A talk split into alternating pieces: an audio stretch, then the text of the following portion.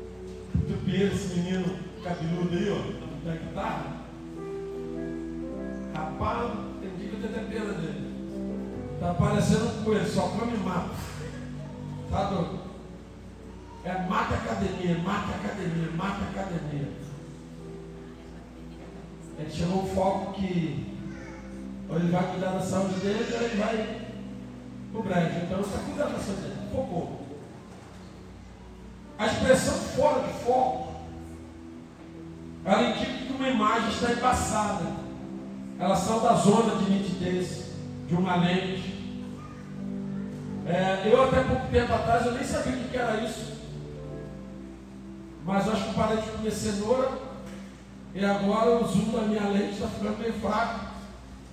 E aí quando está perto, não é que o outro está ficando ruim no braço, está ficando. O braço está ficando curto, tem que esticar o braço. Aí Márcia, né, Júlia ri pra caramba, fala, ué, pai, o que está acontecendo? Aí caramba, aí tem que para tentar achar. Está fora de foco, eu não estou enxergando direito. Já a expressão ter foco significa ter um objetivo, estabelecer um planejamento, ter persistência, se organizar para atingir uma meta, alguma coisa que você pretende. E é por isso que eu te pergunto nessa noite, qual é o foco? Você está focado em quê? A maioria das pessoas elas estão olhando para um monte de coisas e não estão focadas em nada. Nós já estamos em fevereiro. Qual é o teu foco para 2024? Porque tu já tinha que estar um mês e meio nesse foco. Qual é o foco para 2024? O que, que você tem focado? O que, que você determinou para a tua vida esse ano? Ah, esse ano, pastor, eu quero ser cheio do Espírito Santo. Então você já tem que estar lendo mais a Bíblia, já tem que estar orando mais, já tem que estar fazendo devocional, já tem que estar jejuando, porque é o teu foco. Não, pastor, esse ano eu estou focado em fazer meu estudo, então você deve estar fazendo um curso. Não, esse ano eu estou focado em terminar minha faculdade. Então você deve estar estudando pra caramba, sabe por quê? Porque o foco determina o que eu faço. É por isso que tem um monte de gente não fazendo nada. Porque não está focado em coisa alguma. Segunda Crônicas 20, 12 diz assim: Ah, nosso Deus, porventura não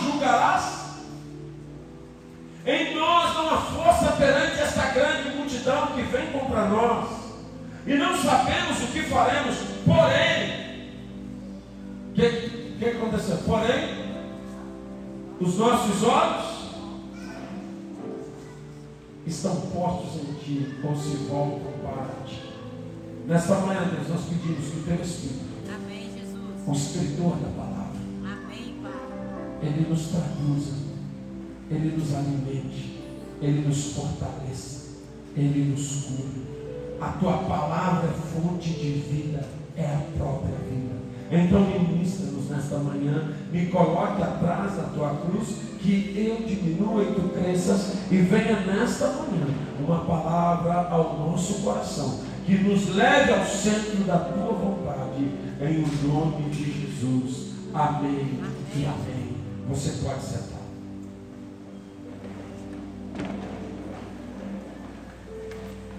Se existe uma coisa importante para o equilíbrio, é o foco. Alguém que já fez prova de moto na autoescola? Você tem que passar em cima de uma linha. E qual é o segredo? Você tem que olhar onde? Lá na frente. Foca lá na ponta da linha. Porque se ficar olhando, já era. Quando você estabelece o foco correto, você atinge metas e conquista objetivos. E é por isso que eu quero dividir com vocês nesta manhã. Em que nós estamos focados?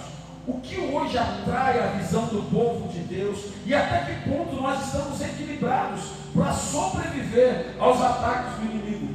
Focar em Deus é uma questão de fé, irmãos.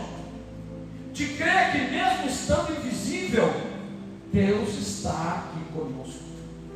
Nossa, no início de louvor, meu Deus, que presença maravilhosa do Espírito Santo. E é louco porque ele é invisível, mas ele está aqui. E quando nos falta fé para crer na presença de Deus, nós acabamos abrindo mão da fidelidade. Isso quebra a nossa aliança.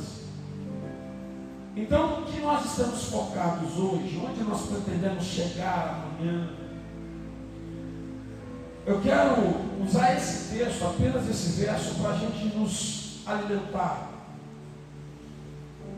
Primeiro eu quero te dizer aonde os teus olhos não podem estar onde os meus olhos não podem estar.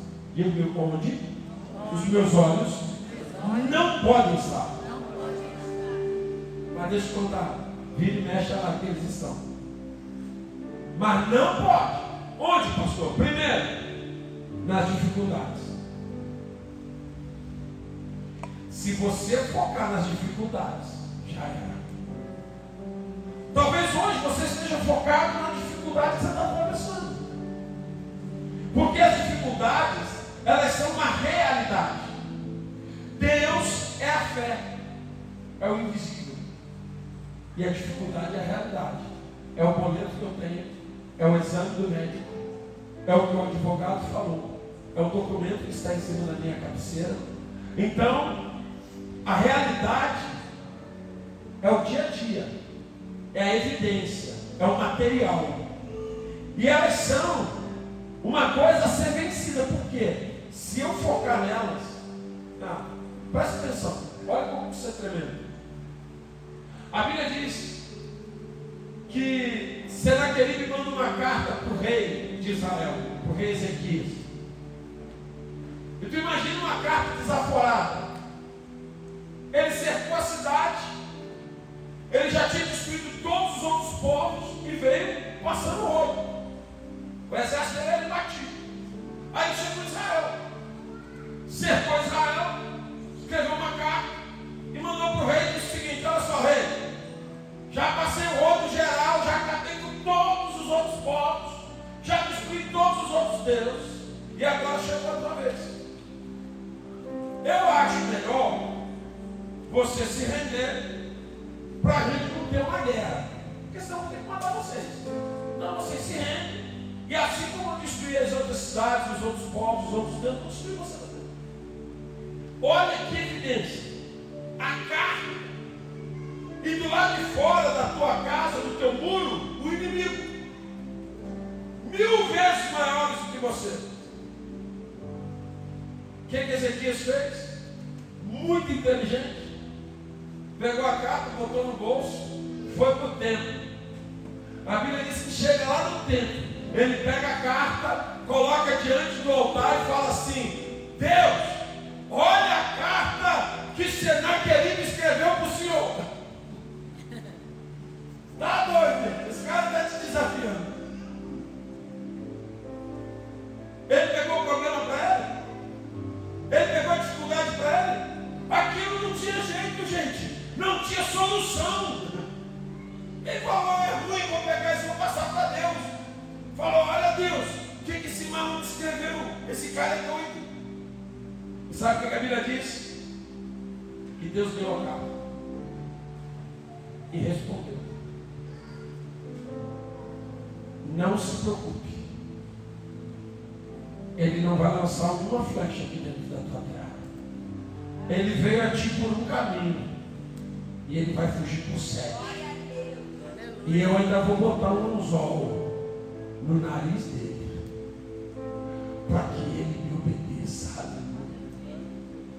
Meu irmão, você está com um problema que é maior do que você, uma dificuldade que é muito grande, uma coisa que é impossível. Tira o foco disso, pega esse negócio, coloca em Deus e coloca a tua visão em Deus, porque se você focar nas dificuldades, a única coisa que vai acontecer é que vai aumentar o teu medo. Tem irmão que quando ele vai no médico, ele pega um exame, Agora isso, é, isso já é uma lei. Ele pega o exame, já abre o celular, vai no Google. É assim, mano? Aí tá lá, frieira. Mas não sei o que é frieira. Aí lê no Google. Já morreram 40 pessoas no mundo com frieira. Cara, eu vou morrer. Ah, meu Deus. Já começa a se esperar. Bicho do pé, ai, vai comer meu pão, mano. Posso dizer? Deus não nos prometeu a ausência de problemas, mas prometeu a presença dele. Tire os teus olhos da dificuldade, porque o teu medo vai aumentar.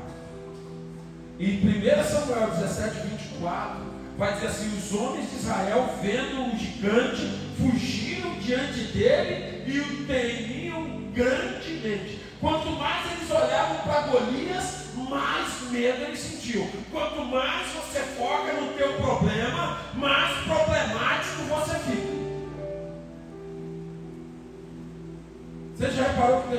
sentindo dor?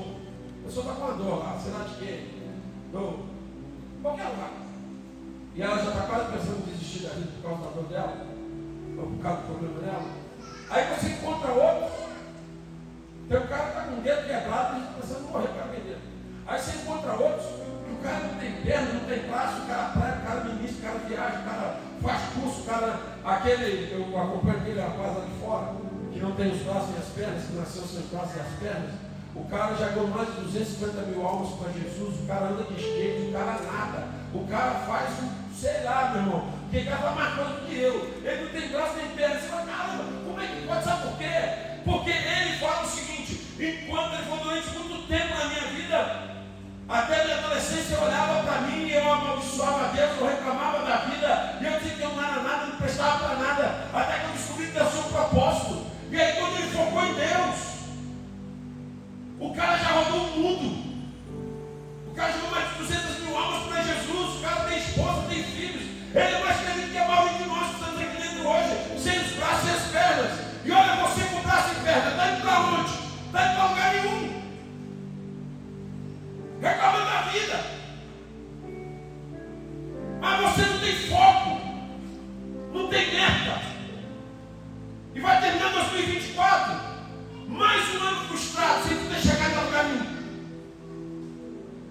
Você não começar, você nunca termina.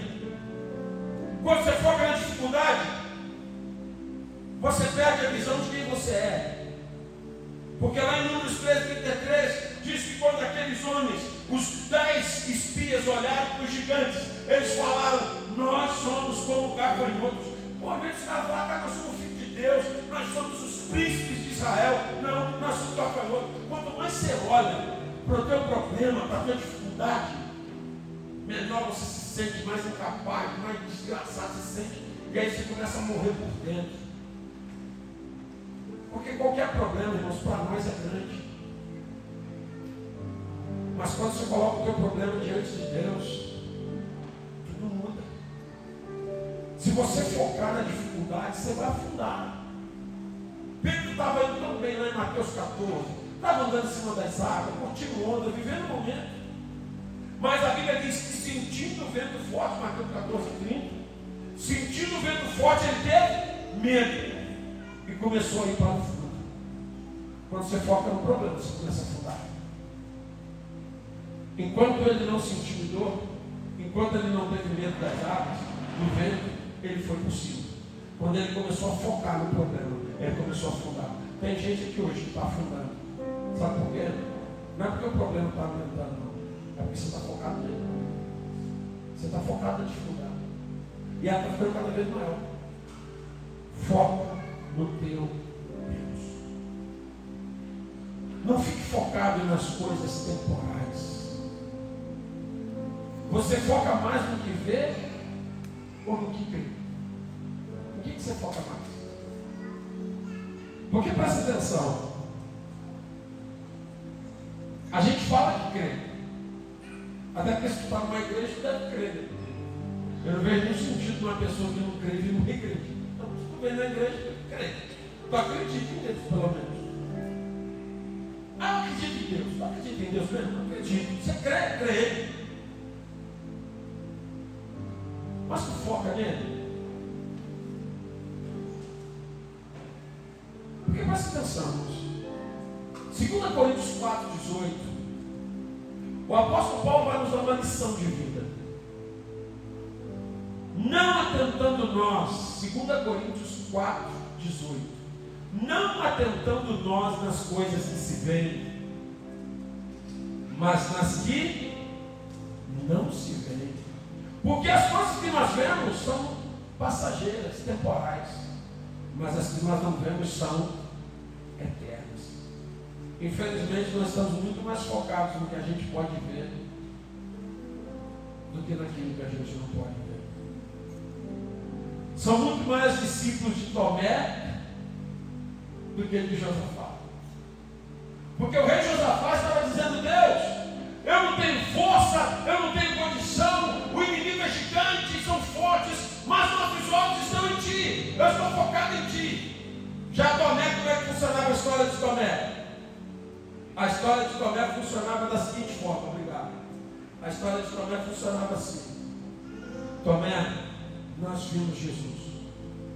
Vocês viram quem? Jesus. Jesus. Ah, a quem correu? Ah. Então quer dizer que vocês viram Jesus? Vimos. Pergunta seu negócio. Eu só acredito vendo. Obrigado, Senhor. Só acredito vendo e tem mais. Quando eu ver, eu ainda quero botar o texto na ferida dele. Passou.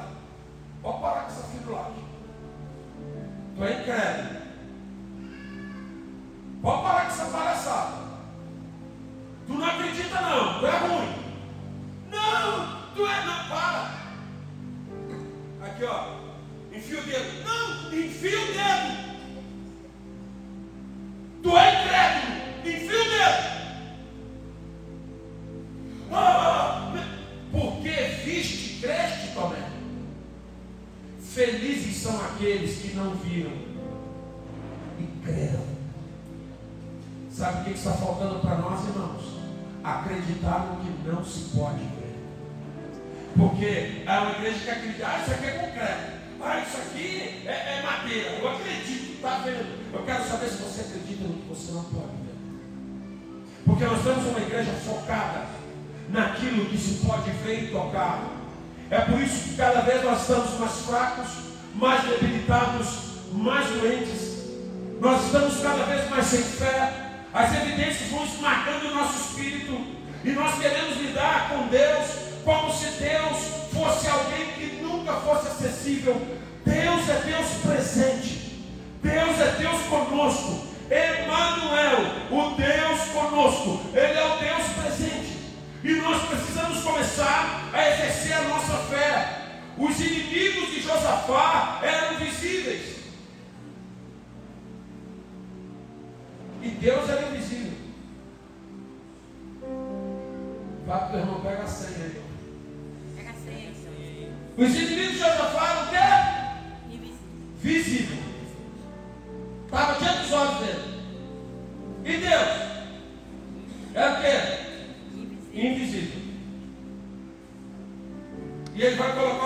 Aonde? No visível ou no invisível? Senhor, os nossos olhos estão postos em Ti. Josafá não olhou para o visível, ele olhou para o invisível. O visível hoje é teu exame, o visível hoje é o que o médico falou, o visível hoje é, é, é a tua situação financeira, o visível hoje está a ponta do banco o visível é aquele boleto que está lá que não tem dinheiro para pagar, o visível é a enfermidade que está no teu corpo, é a dor que você sente, o visível é o problema da tua família, é a tua família desequilibrada, doente, é a tua vida sentimental que nunca se ajeita, isso é o visível. E o que é o invisível? O invisível é o Deus Todo-Poderoso, é o Jeová Rafá, Jeová Jireh, Jeová de Siquenu, aquele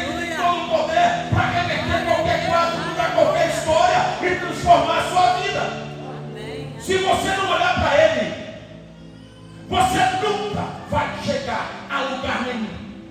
É por isso que a igreja está lotada de crentes que passam 10, 15, 20 anos e não tem um testemunho de milagre para contar.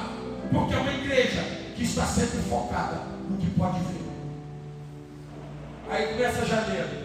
Nossa, estou numa luta, estou numa prova. Dezembro, estou numa luta, estou numa prova. Janeiro do próximo ano, estou numa. Ah, caramba! Não tem intervalo comercial, não, não tem um testemunho de milagre no meio dessa luta, dessa prova, não, não tem. Porque ele não tira o olho do visível. Ele não tira o olho do palpável. Ele não consegue olhar para o invisível. Teu olho não pode estar, meu irmão, nas coisas temporais. Teu olho não pode estar nas dificuldades. Fala para o teu irmão, teus olhos não podem estar. Teus olhos não podem estar nas pessoas. Sabe por quê? Lucas 18, 19. Jesus está ministrando aqueles homens e disse: Por que me chamas bom? Ninguém há que seja bom, senão um, que é Deus. Aí quando chega em Mateus 7, 11, ele está falando agora só com os discípulos. E ele diz assim: se vocês, pois, sendo maus, sabem dar coisas boas aos vossos filhos, quanto mais o vosso Pai que está no céu dará bênção de pedir. Olha o que a gente tem que falar, não, eu sou uma pessoa boa. Aonde? De onde tirou isso? De onde tirou essa ideia? Que tu é uma pessoa boa. Os discípulos que iam fundar a igreja os doze apóstolos, Jesus chamou de mal na cara de Paulo. Que dirá eu?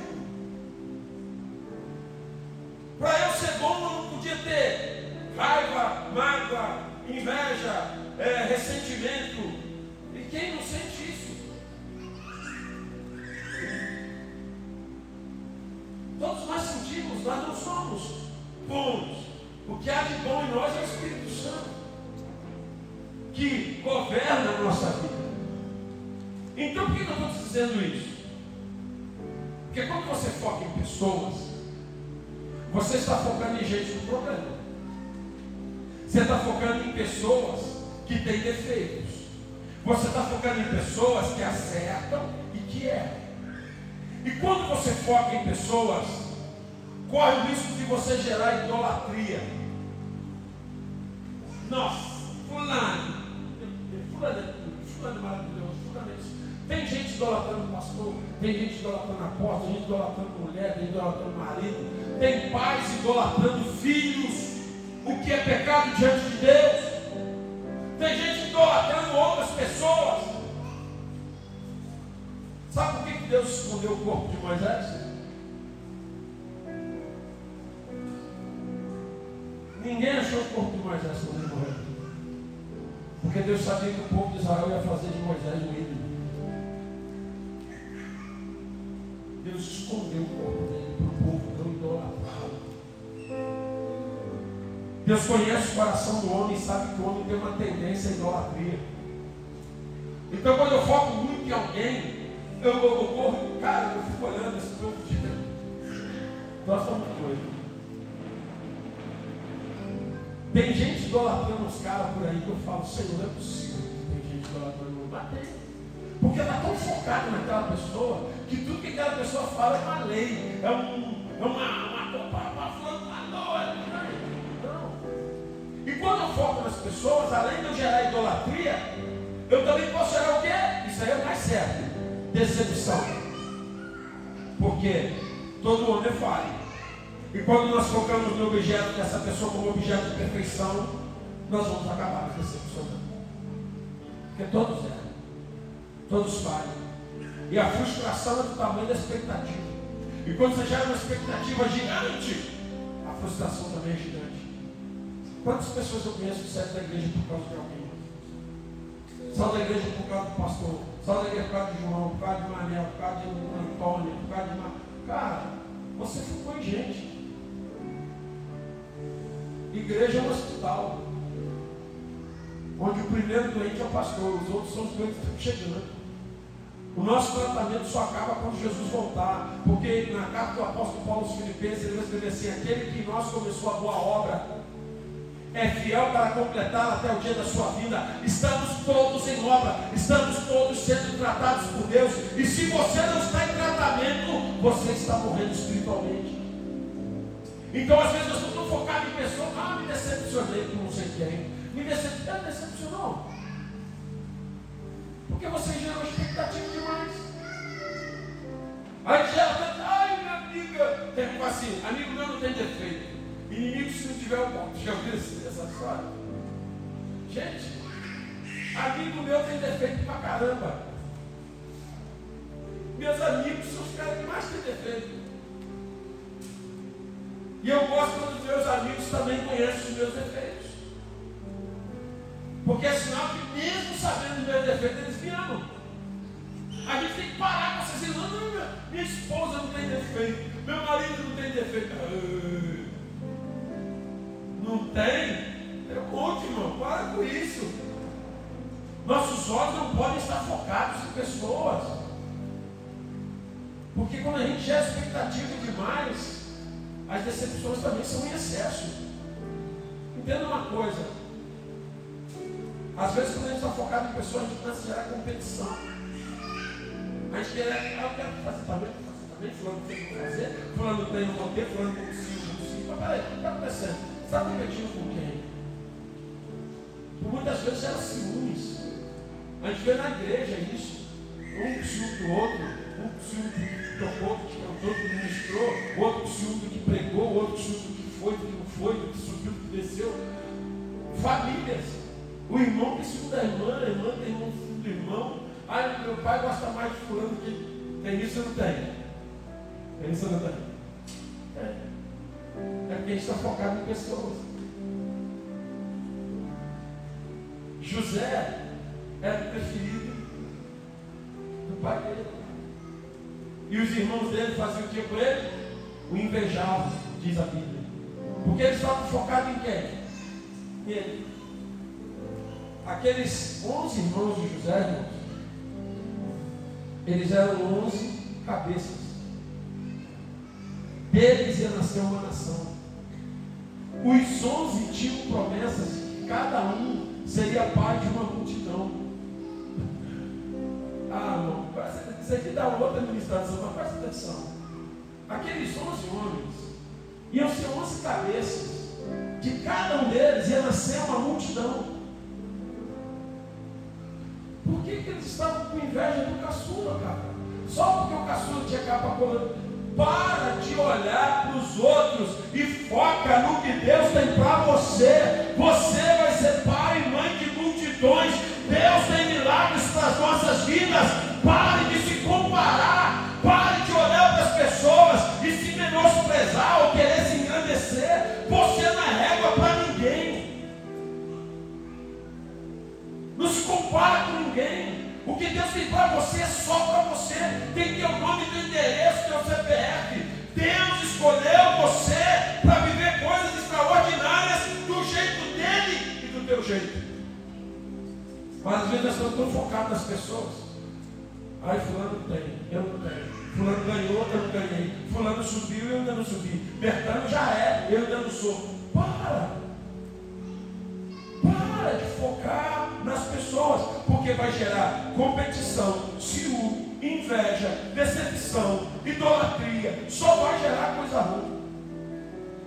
então eu não posso olhar para ninguém? Pode, deve, mas não de nada. Olhe para as pessoas como inspiração. Se inspire nas pessoas. Tem pessoas que são inspiradoras, irmãos. São referências. Olhe para as pessoas como exemplo, como referência. Poxa vida? Esse cara tem uma postura, essa mulher tem uma postura. Essa mulher é uma mulher de Deus, um homem de Deus. Caramba, é uma referência para mim. Dá pra, porque Paulo fala isso, ser de Deus imitadores. Paulo está dizendo, eu sou a referência de vocês. Tem gente que é referência para nós, como marido, como esposa, como pastor, como ministro, como trabalhador, como empresário. E a gente precisa usá-los como referência. Não é que os meus olhos estão neles, eu estou usando como parâmetro, como referência. Eu trabalhei de vendedor há muito tempo, 20 anos na representação comercial. E eu sempre tive muita facilidade de pegar os endereços dos lugares. Eu vou uma vez, geralmente na segunda já vou sozinho. Tem gente que já foi no centro de recuperação seis meses e ainda não vai sozinho. Eu fui uma vez falei, pastor Tita, pode deixar que segunda eu já vou sozinho. Por quê? Porque quando eu vou num lugar, ah, vai aqui, dobra a direita. Quando eu vou dobrar a direita, eu vejo o que, tem por perto. Ah, tem um supermercado, tem uma casa amarela, tem uma árvore grande, tem um poste colorido. Pá. Bom, então já sei que um poste colorido dobra a direita, no supermercado dobra. Ah, agora dobrou a esquerda. O que, tem esquerda? A esquerda. Então eu uso pontos de referência que servem para eu chegar ao meu destino. Mas eu estou focado nele. Porque se eu ficar olhando para o poste colorido, eu vou bater. Eles são um ponto de referência do que eu preciso fazer. Quem está entendendo, diga amém. Amém. Pare de ficar focado em pessoas. Use-as como referência. Use-as como alguém que te inspira. Mas nunca mantenha-se focado nelas. Foque em Deus. Elas são pontos de referência. Eu sempre falei do apóstolo Estevam, que para mim foi uma referência gigante, ainda o é. E aí eu lembro que quando ele teve aquele problema grave, que ele caiu um tombo violento, e não foi físico não, foi um tombo moral violento, e ele foi preso. Aí Marcelo me perguntou, apóstolo, deixa eu fazer uma pergunta. O senhor sempre falou que o apóstolo Estevão era uma referência para o senhor. E agora ele está preso. E aí, como é que fica? Falei, cara, agora que ele é mais referência ainda para mim. Agora ele me ensinou o que, que eu não devo fazer. Até aqui eu aprendi com ele o que, que eu tinha que fazer. Agora eu descobri com ele o que, que eu não posso fazer de jeito nenhum. Irmãos, quando você está focado no homem e ele cai, ah, oh, acabou minha fé. Esse eu achava que isso era de Deus, ninguém vai Não, eu não estava focado na só tinha uma inspiração. Então agora eu vou continuar aproveitando dele, aprender com ele. Então presta atenção, irmãos. Imagina assim, imagine os caras que eram focados em Davi. Davi é tudo, Davi é maravilhoso, Davi é meu rei, Davi é meu ídolo, Davi é o cara. Quando eles viram Davi pegar a mulher de Ulisses e ainda matar o Ulisses. Nunca mais eu queria. Sair de Israel. Você filisteu agora. Nossa. Não, cara.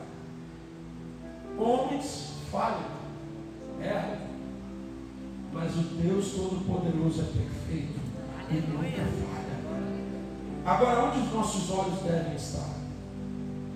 Os nossos olhos precisam e devem estar em Deus. Mas, pastor, como é que eu consigo colocar meus olhos em Deus se Deus é invisível? Essa é a chave da palavra hoje. Como é que eu boto os olhos em Deus se Deus é invisível? Primeiro, através da palavra. Porque Salmo 119, 147, Davi diz: Antecipei o cair da noite e clamei, esperei na tua palavra. Gera para nós esperança. Tudo que você conheceu, for conhecer de Deus, está na Bíblia, está na palavra. Jesus disse: examinai as Escrituras, porque vós cuideis nela a vida eterna, e são elas que de mim testificam. Davi vai dizer em Salmo 119, 114: Tu és o meu refúgio, o meu escudo, eu espero na tua palavra, ou seja, a palavra de Deus é refúgio e é escudo. É o próprio Deus. Quando você olha para a palavra, você está olhando para Deus. Lá em João capítulo 1, vai dizer: No princípio era o verbo. O verbo significa o quê? Palavra. No princípio era a palavra, e a palavra estava com Deus, e a palavra era Deus. Quando você está olhando para a palavra, você está olhando para Deus. Não você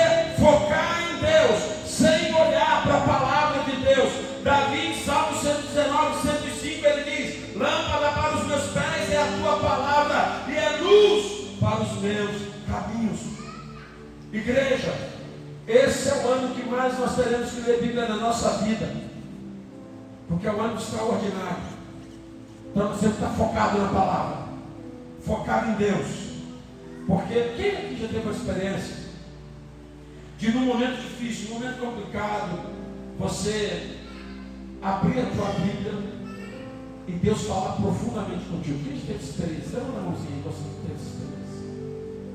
Sei, sei lá, coração conturbado, ser preocupado, ser nervoso. Aí eu vou a Bíblia. E você abre a Bíblia. Caramba! Era o próprio Deus falando contigo. E aí aquilo ali te trouxe o quê? Paz. Te trouxe resposta. Por quê? Porque no momento de aflição, de luta, você colocou seus olhos em Deus. Você estava colocando. Não, mas eu fui ler a Bíblia. Pois é. Quando você lê a Bíblia, você está colocando os seus olhos em Deus. Aí às vezes nós estamos num momento difícil, a gente vai ver celular, a gente vai ouvir não sei quem. Não, vai para a palavra.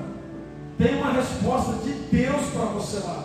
É a profecia viva revelada. A segunda coisa, para você conseguir colocar os teus olhos em Deus, é que primeiro você vai buscar a palavra depois você vai usar a fé. Pastor, não tem fé, minha fé é tão pequena, pastor. Eu sempre gosto de ilustrar, porque quando você ilustra, a pessoa vê, e aí ela entende. Os discípulos de Tomé entendem. Diga comigo, fé. É igual. É igual. 100% igual. Ao músculo. Ao músculo. Mesma coisa. 100% igual. Todo mundo tem músculo aqui? Todo mundo aqui tem músculo, sim ou não? Mas deixa eu ver se estou vendo alguém com a camiseta estufada aí. Deixa eu ver se está vendo. Só eu mesmo que estou com a minha estufadinha. É muito música, é muito abdominal. Você olha um cara bombadão, ou uma mulher musculosa, uma pessoa definida, músculos definidos, aqueles músculos bonitos, aquela musculatura, você fala, meu Deus, caramba, como essa pessoa tem músculos. Rapaz, eu, pô, tem gente, queria ter. Ei, ele não nasceu assim não. Aquilo ali é fabricado com dieta e exercício. Eu não estou nem falando dos irmãos que tomam uns negócios por fora, não. Que você também pode tomar. Que isso, pastor? É nossa anabolizante é o Espírito Santo. Quanto mais tu tomar, mais bombado fica. É igual músculo. Todo mundo aqui tem. Mas quem é que está com os músculos aparentes? Quase ninguém. Por quê? Nossos músculos, a maioria deles são cobertos por quê?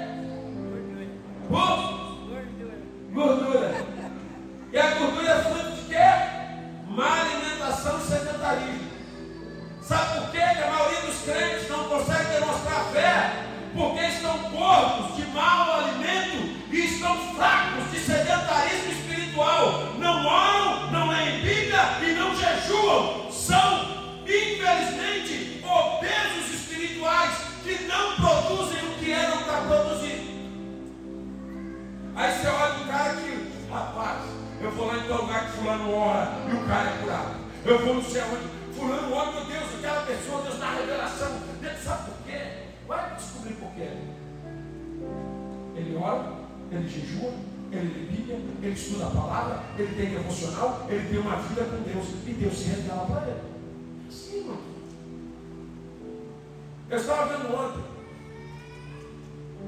uma, uma pequena parte da biografia de George Miller. Eu sou apaixonado por ele, é a minha inspiração. Né? Meu foco não está não, mas ele é a minha inspiração. George Miller. O cara que sem um dólar, sem uma libra esterlina no bolso, sem uma, nada, ele chegou para a mulher dele e disse: Nós, Deus mandou a gente tomar conta de criança na Inglaterra e Deus falou para não pedir nada para ninguém, só para ele. E a disse: Como é que vai ser isso? Eu também não sei, mas Deus falou, está falado. E começaram a tomar conta de crianças. E no final da vida deles, nos orfanatos deles tinham mais de 10 mil crianças. Eles tomavam conta de mais de 10 mil crianças. Sem pedir um real a ninguém. Um real não, um dólar, um nada a ninguém. Um dia, a rainha foi conversar com ele, foi na casa dele, a rainha da Inglaterra. E ele estava no momento do devocional dele. E ele mandou um recado para a rainha: diga para a rainha que eu não posso atendê-la, porque eu estou falando com o rei dos reis. Simples assim. O cara escreveu um livro. Mais de 50 mil orações respondidas. Porque ele orava. Senhor, eu preciso de comida, de 10 toneladas de comida. Quando chegava, daí a pouco chegava as 10 toneladas, ele botava. É, dia tal, hora tal, chegou as toneladas de comida. E ele escreveu um livro das orações dele respondidas. Aí você fala, meu Deus, que homem era esse? Tem várias biografias dele, de pessoas que escreveram sobre ele, dele. Tem uma história dele indo com, pregar num lugar, o navio parou, o navio parou. Ele falou, por que, que o navio parou? Foi lá na cabine do cara. Por que, que o navio parou? Meu querido, olha aí, ó. A neblina, intransitável, não tem como. Fechou tudo. Meu querido, eu tenho hora para chegar. Eu não vou fazer nada, não, meu aqui. O problema é só esse, só esse. E ele entrou o joelho diante do capitão e disse: Senhor, eu preciso chegar e está com neblina. E na mesma hora a neblina dissipa. Meu Deus, que homem é esse? Está maluco, coração? Aí você vai ver a biografia dele. Pergunta, irmãozinho. Chuta quantas vezes ele leu a Bíblia? Chuta quantas vezes ele leu a Bíblia? Pergunta, mas chuta quantas vezes leu a Bíblia toda? Quantas vezes tu acha que leu a Bíblia toda? 30 vezes. Elise, quantas vezes tu acha que leu a Bíblia toda? 50 vezes. Quantas vezes tu acha que leu a Bíblia toda, Marcelo? Mas 200 vezes, Marcelo também acabou com tudo. Ele leu a Bíblia 250 vezes, toda. Sendo que 50 vezes ele leu a Bíblia toda de joelho. E quando chegou no final da vida dele, o repórter falando, o senhor fez tantas coisas extraordinárias, teria alguma coisa que o senhor gostaria de fazer? Ainda? Ele sim. Qual? Ler a Bíblia mais, mais 50 vezes. Para entender um pouquinho mais de quem é meu Deus. Aí tu nem lê a Bíblia e quer ter oração respondida. Fala sério. Tu não faz um exercício, como é que vai aparecer músculo? Músculo é fruto de exercício. Fé é fruto de intimidade com Deus. Quem está entendendo, diga amém. Amém. Quer ter os teus olhos em Deus? Quero. Vai ler Bíblia. Vai orar, jejuar e aumentar a tua fé.